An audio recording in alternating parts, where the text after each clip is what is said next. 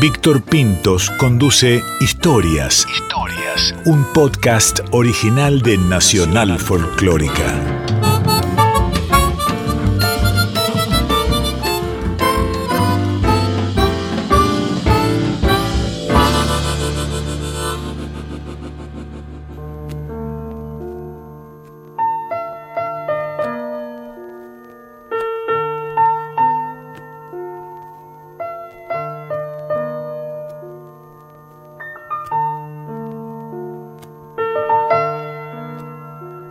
La historia tiene que ver con un músico que tenía su raíz en Santiago del Estero, pero que salió vestido de traje elegante del norte de Buenos Aires. Murió a los 74 años, pero no se puede decir que no pasó una buena vida. Era divertido, sabía reírse, tal vez porque siempre pensó en el mañana, o tal vez porque vivía hoy, pero sentía mañana. Pocos saben que empezó a tocar zambas y chacareras cuando era un adolescente, en un grupo en el que revistaban Hamlet Dima Quintana y Mario Arnedo Gallo, el autor de La Flor Azul, el papá de Diego Arnedo de Divididos. Ya en ese tiempo, promediando los años 40, se anunció el gran músico que sería. Lo traía de su casa, de su padre, el Tata Farías Gómez, y de su madre, Pocha Barros, y lo terminó de aprender en la esquina. Hizo su primer disco en 1960 con los Huancahuá.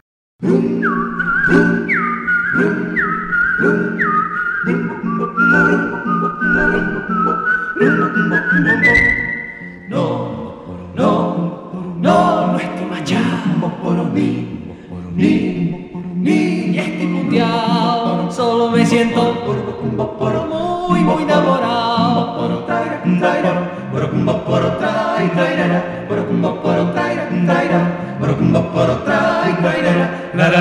Cuando te veo por el callejón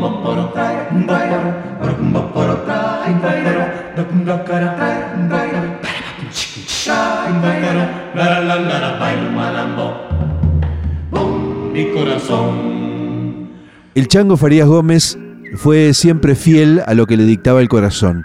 Entonces se hizo peronista y con esa bandera se fue. Conoció la notoriedad en el comienzo de los 60 con los primeros Huancahuá. Ahí ya no era solo músico, sino también revolucionario. Con ese grupo y después con la MPA y con la manija, supo ir para adelante. Cometió errores, sí, pero tuvo aciertos, muchos, y supo amar con pasión. Nos encontramos muchas veces en Buenos Aires y en distintos lugares del país, siempre con una música en el medio. Una vez le pedí que me hablara de su debut en Cosquín, una leyenda de la música popular argentina, y me habló de eso, y también de muchas otras cosas. Cantamos un solo tema, que ese fue el guachito. No te puedo creer. ¿Una canción? Sí. Y con eso era un lío. Pero hay Tiene un, mi- explicación. hay un mito, hay un mito con eso. Sí. Con el tema de la aparición de los Huancahuá. Digamos que empieza con la con el supuesto comentario de Yupanqui, que no sé si es cierto. No, sí, es cierto.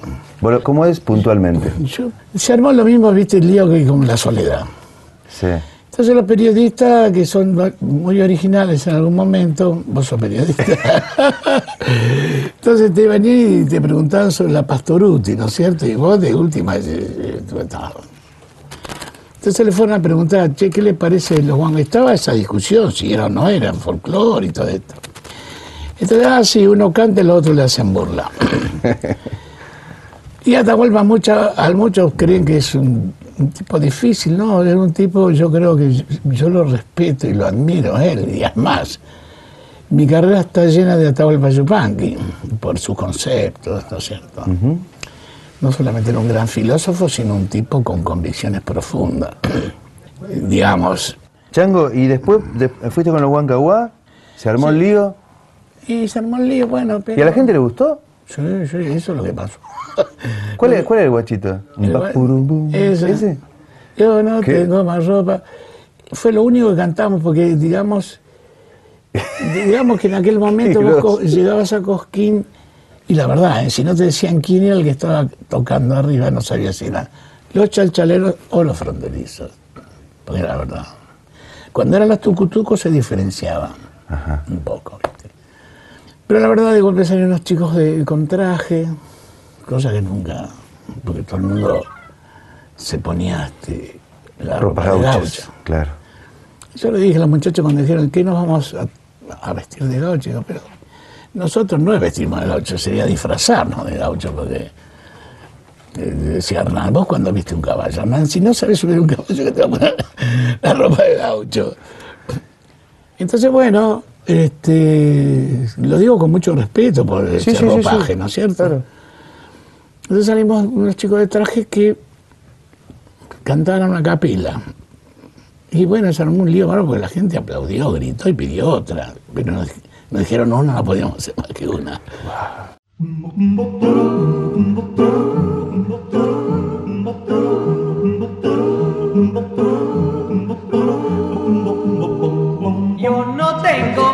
ropa que estas bombachas.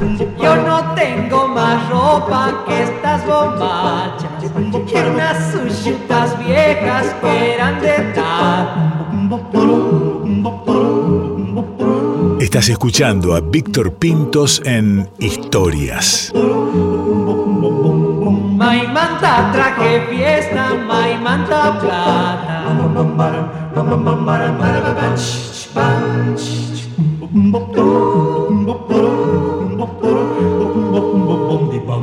Colmo mi. Entonces, bueno, ahí se armó todo ese batuque y a partir de ahí la Huanca, yo me alegro porque fue ganar una discusión a aquellos que venían de la música académica y yo les preguntaba por todo una cosa familiar, ¿viste? Nosotros, yo soy pariente de los Gómez Carrillo, somos primos, ¿entendés? La abuela Fortunata y Dorotea hermanos eh, mellizos. Nosotros venimos de la abuela Fortunata Gómez. Y los Gómez Carrillo vienen de el abuelo Doroteo. ¿eh? Doroteo Gómez Carrillo. Entonces, bueno, Manuel un gran recopilador, ya un tipo hizo sonar con orquesta sinfónica esta música. Los Gómez Carrillos, ellos encararon como cosa importante el cable, el, el cable, el clave bien temperado de, de Bach, lo llevaron a las bolsas y eso les abrió las puertas de los, la sala más importante del mundo. Y como ellos eran de acá santiagueños, hicieron algunas cositas, una zambita, hay una chacarera y una samba, no sé, dos o tres cosas. Después ahí aparezco yo, que yo era un fanático de los Mill Brothers, un grupo de negros sí, sí. que cantaban espiritual. Y a mí me fascinó la manera de encarar su música, ¿no?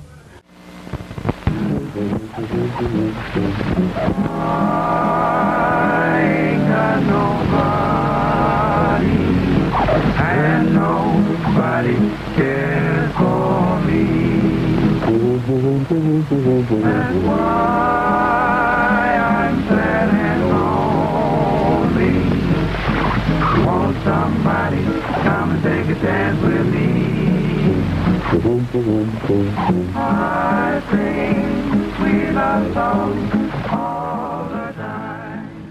Y entonces, bueno, ahí me ocupé de tratar de buscar Ah, los fonemas. Claro. De ahí viene.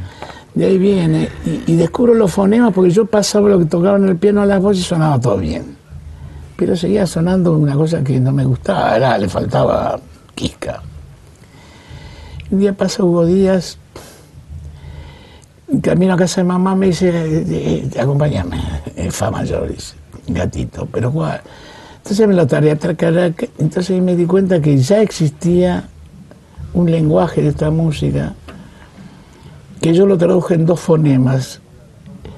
Tachica, tacha, tachica, tachica en la guitarra y boporobón el bombo. Y con eso hizo todo un desarrollo para poder cantar a capela, porque la discusión era con los directores de coro, que decían que era una música menor que esto no podía ser. Sí, sí, sí, sí, sí. Hoy se puede decir que la actividad coral incorpora a su repertorio la música popular sin que a nadie se le caiga de jopo. Es verdad. Sí, sí.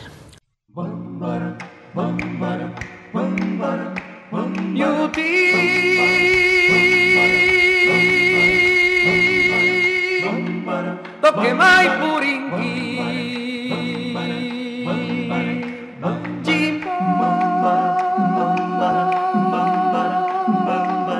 Fue una cosa. Después la otra, que aunque no pude ir con ellos, ¿no es cierto? Con la MPA, sí fui con la manija. La MPA fue la otra discusión con estos. Vos sabés que yo para mí el término folclore es un término nefasto, Sí. ¿no es cierto? Porque con esto no quiere decir que quienes están en esa actividad sean nefastos para mí, no, todo lo contrario. Digo que la definición folclore es una definición científica. Ese es mi teléfono, ¿te das cuenta? Es el llamado de la conciencia. ¿Quieres atender? Atende, por favor. A ver, espérate. Espérate, ya no vas a poder porque son. Son abrigos, viste, de. Mujer. Silvia, hola. Estoy acá en pleno haciendo. Me están haciendo una nota, hija. Chao, chao, chao. Bueno, ¿dónde estábamos? Me estabas contando. Ah, que el folclore, un Sí, ahí estamos. es un término científico que lamentablemente saca esta música de la, de la ley de la evolución. Porque la definición dice una desconocida, que no se sabe. Sí, sí, sí, sí. sí. Cosa que es macana que tiene que ver con el desarrollo de esta cultura, de este pueblo, ¿viste? Que viene viniendo. Porque cuando llegaron de los, de los barcos acá ya estaban. Sí. Entonces esa suma de cosas es lo que nosotros podemos rescatar.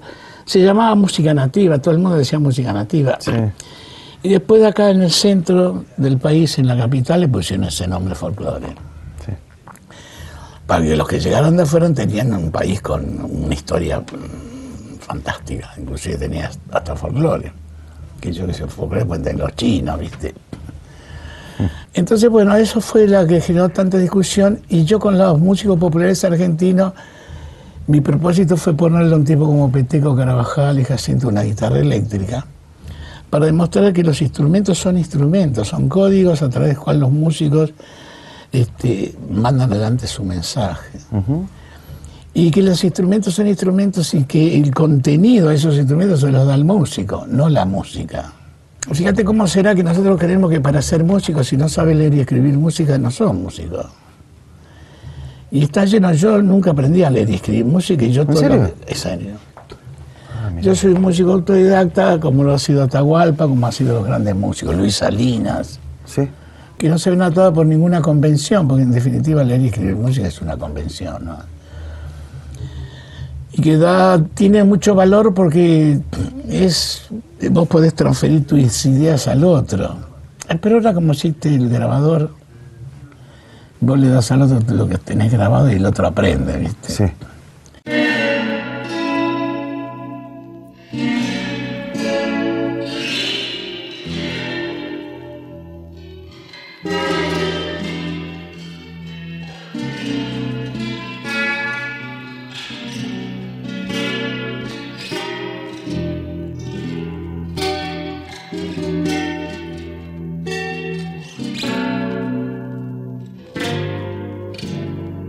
Vengo desde el olvido,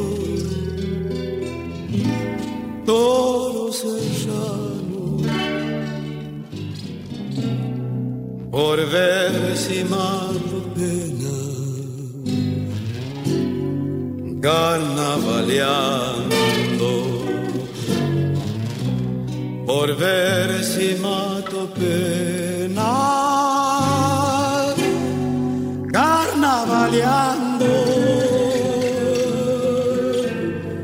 Chango, cuando en los 80 hiciste la MPA, volviste a Cosquín con una cosa totalmente distinta y me parece que fue como la primera irrupción de las guitarras eléctricas, Claro. ¿sí?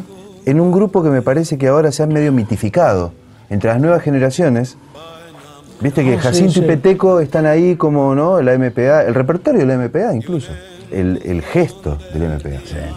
Ahora lo que me parece que la gente no sabe, los pibes, es que era una banda muy divertida. Ah, sí. Mira, Que eran, o sea, Sí. que era una banda de bandidos. Sí, sí. La banda era de bandidos, de- de alguna manera, por eso pudimos hacer todo eso. Digamos, yo así como te comento todo esto, cuando armo la MPA, yo lo iba a hacer de otra manera, porque Jacinto no iba a estar. Pues yo necesitaba un músico que cantaba. ¿Cómo, cómo, cómo? Jacinto no iba a estar. Yo lo llamo a Peteco porque Peteco estaba en los Carabajal y en un programa que le hace este Carrizo, en homenaje a los sabros, yo veo un pibe ahí que tocaba la quena, que tocaba la guitarra, que tocaba el violín. Y yo, che, bueno. Y yo en ese momento estaba haciendo Los Amigos del Chango, que vos te tenés que acordar, por la alternativa, Sí. donde nos hacíamos una reunión de músicos a zapar, sin Sí. tener nada pautado. ¿Qué, de ahí sale el disco, de esa época sale el disco, mm, aquel que tenía un dibujo en la tapa de alguien que estaba sentado. ¿Es de esa época? ¿Donde está la Ese- versión de Valderrama? No, eso es contra al resto. que Sí. decís. No es eso. No, eso es Manolo Juárez, mi hermano y yo. Ah, ok. Que cuando yo llego de Europa, llegamos María y yo del exilio y nos juntamos Eso con. Manola Claro. a hacer eso. Ok, bueno, estabas empezando, eh, estabas haciendo El Chango y sus amigos. Echamos sus amigos ahí, lo invito a Peteco a zapar. Nunca se animó a zapar Peteco. Sí, le invité a algunos programas porque tengo algunas cosas, porque todavía no sabía de eso Peteco. Era chiquito, todavía no sabía de eso. Pero a mí me parecía que era un uf, diamante, ¿cierto? Y él venía siempre con Jacinto, que yo creí que era otro Carabajal, fíjate vos. Y entonces, bueno, después descubro que eso no es un Carabajal y lo escuché cantar y decidí incorporarlo porque yo necesitaba realmente, yo estaba haciendo un- un- una agrupación vocal instrumental, que es lo que hago después con la manija. Ajá. ¿entendés? Pero al verla a Jacinto, entonces puse como eje del repertorio la producción de Peteco de Jacinto, me parecía eh, muy linda en aquel momento, era muy hermoso. Y me parecía que era un, un buen caracupa al puchero, ¿viste?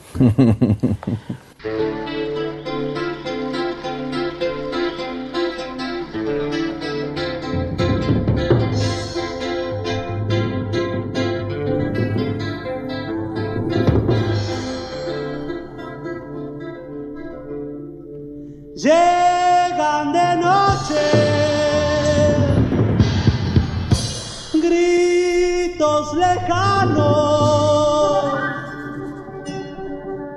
Rompe a la luna, tiembla de miedo algún charco de Salamanca.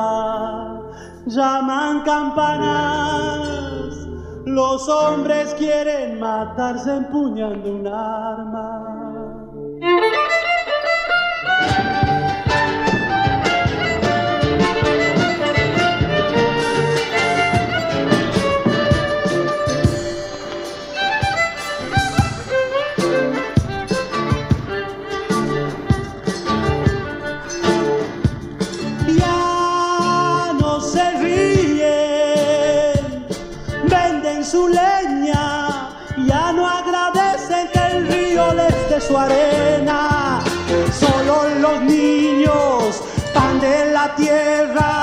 Son las semillas para hacer nuevas cosechas.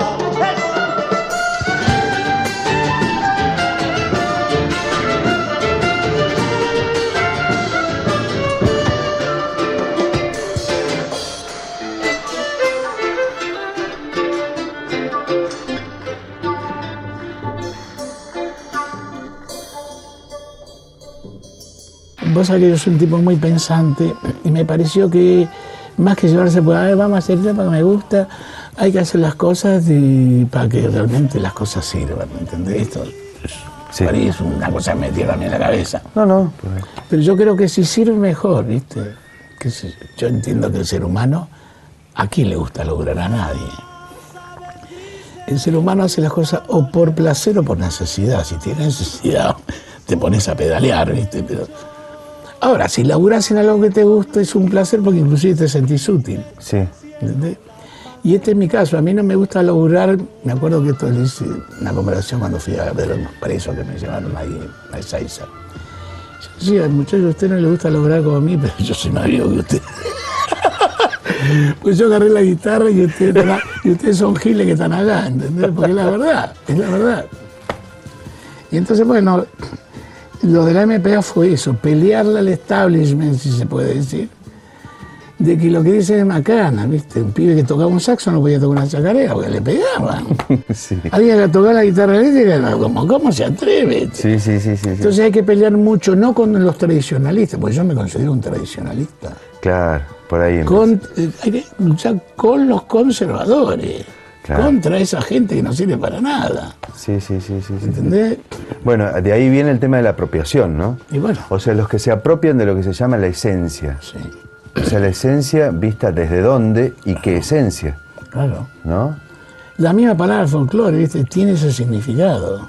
Tiene un significado de conserva, de conserva, ¿viste? No es un significado dinámico te permita que. Bueno, ¿me contás una divertida de Cosquín? De Cojín, si me acuerdo así divertida. Hay varias, pero te voy a contar esto que tiene que ver con lo que venimos conversando. Llega al plomo nuestro, que era el mismo que laburaba con León Gieco. Entonces llegamos a Cosquín. Plomo nuestro, plomo de la MPA. No, de- de- este era de la manija. A la manija. Y fuimos a tocar a Cosquín. Entonces este, el pibe se adelanta a, para armar, donde tenemos que ensayar. Entonces llega y le dice cosas que es propio de rock. Sí, soy el steak de Chango. ¿Qué? El steak manager de Chango.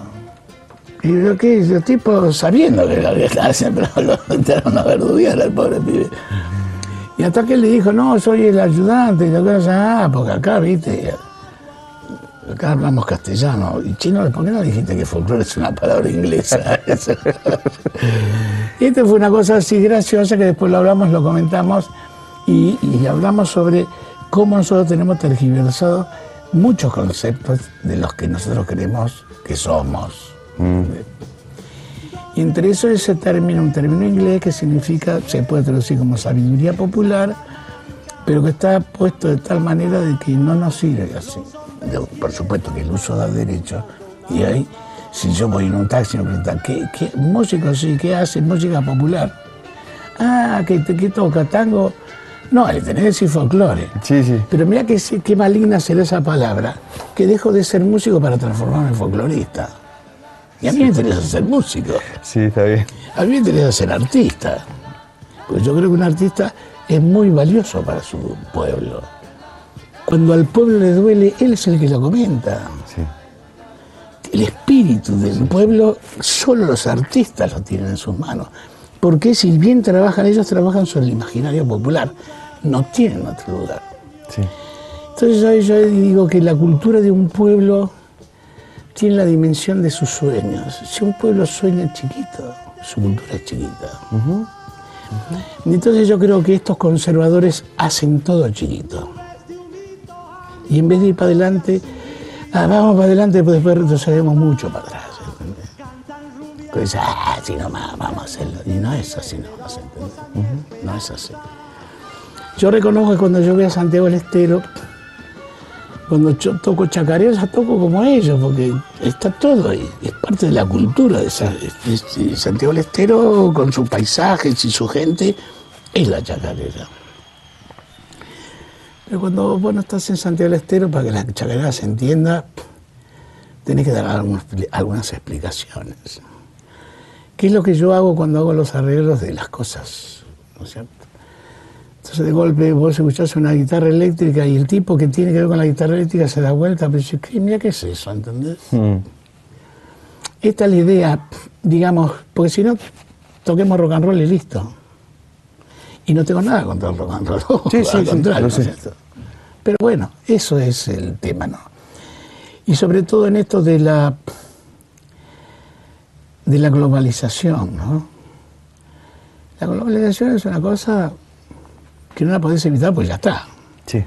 Pero lo lindo es, es participar de esa globalización desde tu particularidad, porque vos podés contribuir al conjunto desde vos, no que seas un amontonado que vaya Sí. con el ganado para allá. Eh, A mí me parece que con, el- con la globalización, Chango, la particularidad termina ganando terreno, o va a terminar ganando terreno. Lógico. Porque en la medida que seas original vas a tener una posibilidad de Eso- mostrarte. Eso, y nosotros Y somos... no al revés. Exactamente, y nosotros somos originales si quisiéramos. Sí. Porque tenemos muchas cosas para Sí, ser sí, originales. Es verdad. Y por eso hablo yo de esas dos matrices, ¿no? Hay la matriz esa europea que dice y tiene esa cosmovisión de que venimos de los barcos. Y es totalmente diferente a esa matriz sudamericana que dice venimos de los barcos también. Una tiene 500 años de vida y la otra está por cumplir 200. Está bien, sí. Esto es así, nos guste o no nos guste. Podemos elegir un- una u otra. Pero un vino cuanto más añejo, más rico, más bueno verdad, es. es verdad. Esto yo me inclino por eso, ¿Vos sabés eso? mucho. Sí, se te hace la hora en la Sí, sí, tengo que ir a, tengo que grabar. Chao. Muchas gracias, No, chicos. a vos, espero que te sirva todo esto. Muchas gracias. Chicas, perdón, me tengo que ir. Hablé hasta por los codos. loco. A eso vinimos. Bueno, chicos, Bueno, chao, gracias a ustedes. Chao, chao, chao. Muchas gracias.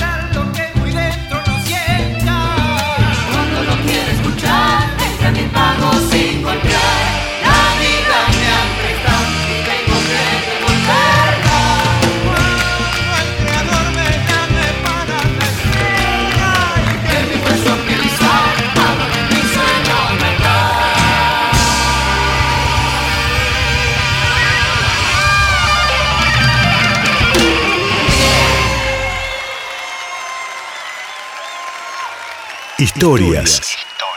Un podcast original de Nacional Folclórica.